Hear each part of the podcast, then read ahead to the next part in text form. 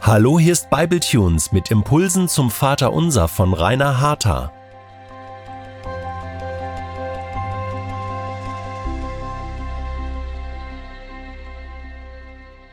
Herzlich willkommen zu Folge 7 der Serie zum Vater Unser. Vater unser im Himmel, geheiligt werde dein Name, dein Reich komme, dein Wille geschehe. Bis zu dieser Stelle sind wir in unserer Betrachtung des Vaterunsers gekommen, nachdem wir uns zuvor seine Entstehungsgeschichte und seine Struktur angesehen haben. Im heutigen Teil geht es um eine Aussage, die sich auf diese vorangegangenen Fürbitten bezieht und uns Betern eine Vorstellung davon geben soll, welche Dimension unser Beten eigentlich umfasst. Wie im Himmel, so auf Erden lehrte uns Jesus beten. Also geheiligt werde dein Name wie im Himmel, so auch hier auf der Erde. Dein Reich komme auf diese Erde, und zwar so wie im Himmel. Und dein Wille geschehe hier genauso wie im Himmel.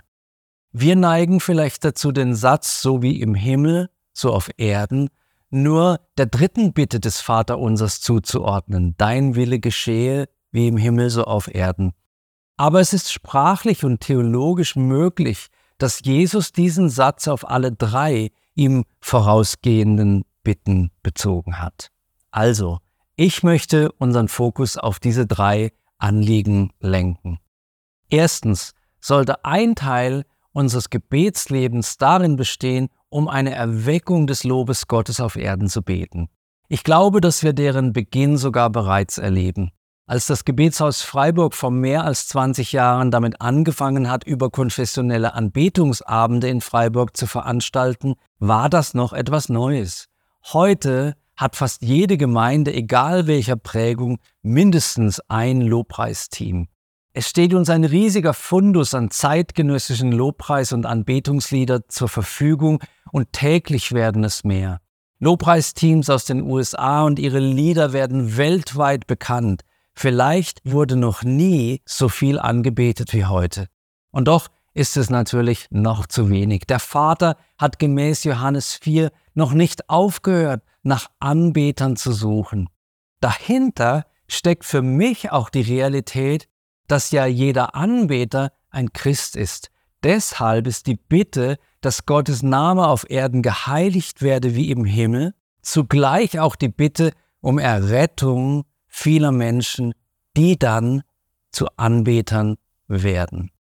Zweitens sollten wir, wie ich an entsprechender Stelle schon erläutert habe, darum bitten, dass Gottes Reich kommt und sein Wille hier auf Erden geschieht.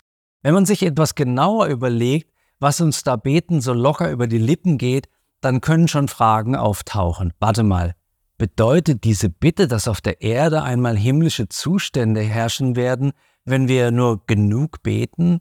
Soll ich wirklich glauben, dass es hier einmal so vollkommen schön, heil und gerecht zugehen wird wie im Himmel? Diese Fragen beschäftigen auch mich immer wieder, wenn ich über den Satz nachdenke, der die Fürbitte des Vaterunsers in eine ganz bestimmte Relation setzt. Um sie zumindest ein Stück weit beantworten zu können, muss man sich die beiden, ich will sie einmal Extreme nennen, um die es hier geht, genauer anschauen. Den Himmel und die Erde. Es geht meinem Verständnis nach nicht darum, dass die Erde in der aktuellen Phase der Menschheitsgeschichte zum Himmel wird. Der Himmel ist eine ganz andere Realität als die Erde. Er ist der Ort der Vollkommenheit. Dort geschieht nicht nur Gottes Wille zu 100 Prozent, sondern dort gibt es auch Gesetzmäßigkeiten, die über die irdischen weit hinausgehen und die es auf der Erde in ihrer jetzigen Form und Phase niemals geben wird. Im Himmel scheint es beispielsweise überhaupt keine Vergänglichkeit des Lebens mehr zu geben. In Offenbarung 21.4 steht, und Gott wird abwischen alle Tränen von ihren Augen. Und der Tod wird nicht mehr sein, noch Leid, noch Geschrei, noch Schmerz wird mehr sein, denn das Erste, unsere jetzige Erde, ist vergangen. Das lässt sich auch mit den folgenden Realitäten erklären. Beispielsweise steht in Offenbarung 22.5, es wird keine Nacht mehr sein, und sie bedürfen nicht des Lichts einer Lampe und nicht des Lichts der Sonne, denn Gott der Herr wird über ihnen leuchten. Ein anderes Beispiel ist die Evangelisation. Im Himmel gibt es keine verlorenen Seelen mehr und deshalb auch keine Evangelisation. Und natürlich beten wir deswegen nicht, Herr, möge jede Evangelisation auf Erden aufhören, damit es hier wie im Himmel ist. Kein Tod, keine Nacht, kein Leid, keine Evangelisation, kein Predigen, keine Tränen und manches andere nicht dort im Himmel. Was aber bedeutet der wichtige Zusatz, denn dann wie im Himmel, so auf Erden? Ich möchte es wagen, eine Zusammenfassung zu geben. Er bringt zum Ausdruck, dass die Ehre Gottes auf dieser Erde zunehmen soll. Letztlich ist jeder Gläubige ein Anbeter, der Gott ehrt, mit seinen Worten, aber ebenso durch seine Taten. Das bedeutet, dass jeder Mensch, der sich zu Jesus bekehrt, die Anbetung und die Ehre Gottes vermehrt.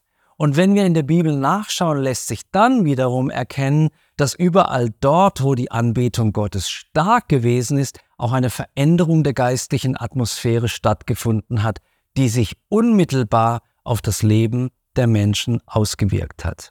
Zweitens, er bringt zum Ausdruck, dass das Reich Gottes in dem Gottes vollkommene Liebe, Gerechtigkeit und Frieden herrschen, sich auch auf der Erde immer weiter ausbreiten soll. Dass dies nicht von einem Moment auf den anderen geschehen wird, habe ich bereits beschrieben.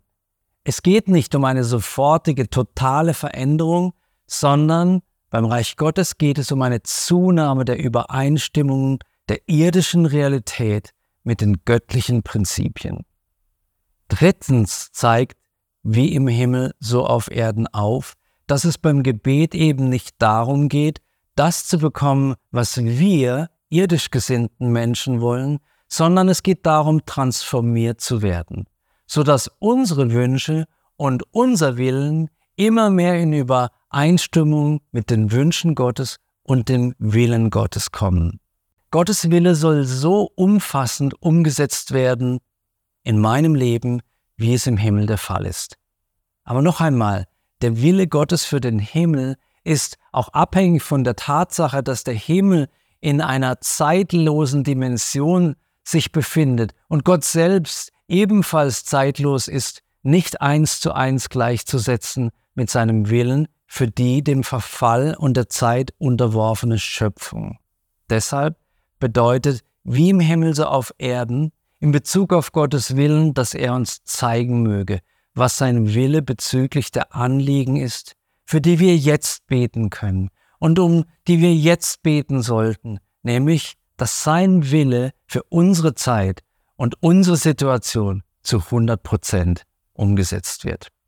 Ich glaube, es ist klar, dass die Bitte wie im Himmel so auf Erden nicht nur eine verzierende Floskel ist, wenn Jesus uns lehrt, so zu beten, dann dürfen wir auf den Sinn dahinter vertrauen und auch Resultate erwarten. Sonst wäre die Aussage tatsächlich nicht mehr als eine religiöse Wortschnörkelei. Wie so oft beim Gebet kann es aber auch bei diesem Gebet zu einer Transformation unserer eigenen Herzen und unserer eigenen Lebensweise kommen. Wir werden nämlich sensibler für Gottes Willen und streben danach, seine Prinzipien der Liebe, Gerechtigkeit und Barmherzigkeit in unserem eigenen Leben umzusetzen. Beten ist ja nicht einfach sprechen, sondern ein erstaunlicher Prozess, in dem ganz unterschiedliche und bedeutsame Faktoren eine wichtige Rolle spielen. Beten ist Denken. Wenn wir beten, wie im Himmel, so auf Erden, Lass uns denkend beten. Beten ist verstehen wollen. Beten ist analysieren. Es ist kognitives Verarbeiten. Es ist Herzensbewegung. Identifikation, Nachfühlen, Miterleben, sich dazustellen und vieles mehr. Beten prägt unsere ganze Persönlichkeit. Zu beten wie im Himmel so auf Erden verändert konkret unsere Schau auf diese Welt. Wir kommen Gott nicht mit eigenen Vorschlägen, sondern beten gemäß dem, was wir aus seinem Wort verstanden haben. Wir lösen uns von rein menschlichen Lösungsideen und beten groß, das heißt weit über unsere Vorstellungen hinaus. So zu beten entlastet uns zugleich, denn zumindest ich weiß oft genug keine Lösung für die Herausforderung in meinem Leben oder dem der Leben der Menschen um mich herum. Der Zusammenhang zwischen Himmel und Erde wird auch in anderen Aussagen der Bibel angesprochen. Im Psalm 103, Vers 19 steht, der Himmel ist Gottes Thron und seine Herrschaft regiert über alles. Der Himmel ist der Ort, von dem Gottes Regentschaft ausgeht. Von dort lenkt er die Geschicke im gesamten Universum und sogar auf unserer im Vergleich zu winzigen Erde. Und er tut das gemäß seiner Souveränität, aber eben auch auf unsere Fürbitte hin. Wenn wir darum bitten, dass es bezüglich bestimmter Zustände und Entwicklungen auf dieser Erde so sein soll wie im Himmel, dann können wir erwarten, dass sich ganz konkrete Veränderungen einstellen. Man könnte fast sagen, dass wir ein Stück vom Himmel auf die Erde ziehen können. Was für ein Vorrecht. Wenn das jetzt vielleicht zu groß für dich klingt, mach dir bitte bewusst, dass es nicht die Idee oder Vorstellung eines Menschen ist, dass Gottes Reich auf Erden mehr und mehr Gestalt annehmen soll. Wenn wir die Evangelien lesen, wird ganz deutlich, dass dieses Anliegen ein zentraler Teil des göttlichen Plans für uns ist. Der Blick in die Bibel lässt in uns eine Vorstellung darüber entstehen, was wir erwarten dürfen, wenn wir so beten. Wichtig dabei ist, ein möglichst umfängliches Verständnis des Willens und der Pläne Gottes zu erlangen. Wie ich in meiner Serie Herr lehre uns beten schon gesagt habe, führt reines Proklamieren von biblischen Verheißungen nicht automatisch zum gewünschten Erfolg. In der christlichen Kirche ist viel Unsicherheit und Enttäuschung gerade dadurch entstanden, dass mit dem Wort Gottes oberflächlich umgegangen wurde. Die Bitte, wie im Himmel, so auf Erden aus dem Vater unser, ist ein Aufruf an uns, betend einen Beitrag dazu zu leisten, Gottes Ehre, seinen Willen und sein Reich auf der Erde zu expandieren. Durch dieses Gebet ringen wir darum, dass Gottes Prinzipien der Liebe, Gerechtigkeit und Frieden in unserem Leben, unseren Beziehungen und unserer Gesellschaft verwirklicht werden. Indem wir uns dem Willen Gottes unterwerfen und aktiv danach streben, können wir wahrhaft transformative Resultate erwarten, die sowohl uns selbst als auch anderen zugutekommen. Wir wollen ein Stück mehr von deinem schönen Himmel, von dem, was dort vorherrscht, auf diese Erde ziehen, lieber Vater.